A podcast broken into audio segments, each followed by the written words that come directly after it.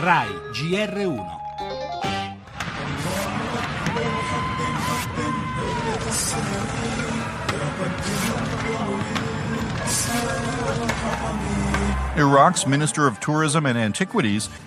Non si placa la furia dell'ISIS contro il patrimonio storico e culturale iracheno.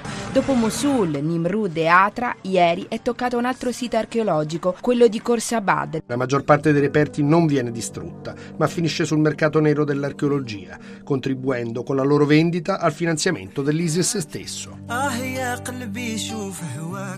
I reperti che provengono dall'Iraq sono molto diciamo ghiotti e ben venduti nel mercato internazionale. Un problema fortissimo. Cette tragédie est loin d'être seulement un enjeu culturel. Les terroristes utilisent la destruction du patrimoine dans une stratégie de terreur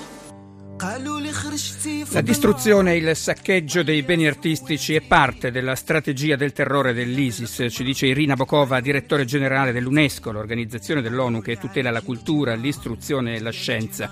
Colpire i beni culturali per cancellare il patrimonio comune dell'umanità per annullare qualsiasi traccia che testimoni l'importanza del dialogo tra le culture.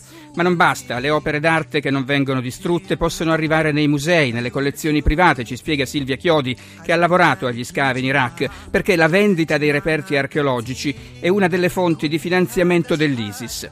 La Corte Penale Internazionale considera crimini di guerra gli attacchi al patrimonio culturale, al pari delle atrocità contro gli esseri umani di cui da settimane vi diamo conto.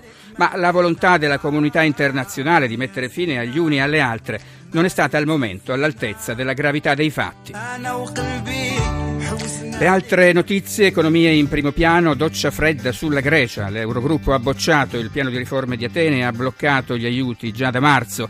Al via oggi poi il quantitative easing della Banca Centrale Europea, 60 miliardi al mese fino al 2016 per battere la deflazione. La politica, le riforme, Renzi resta indifferente alle critiche anche interne al suo partito e dice sul nuovo Senato deciderà il popolo, siamo pronti al referendum. Quanto a Berlusconi chiude la porta, a Forza Italia voterà no. Poi c'è la cronaca, la morte di Pantani, chiusa l'indagine, vedremo con quale esito in giornata poi la testimonianza del sacerdote che avrebbe confessato Moro prima del suo assassinio. La musica con il Torino Jazz Festival, in chiusura allo sport con la domenica di campionato infarcita di pareggi e stasera l'impegno della Juve con il Sassuolo e della Lazio contro la Fiorentina.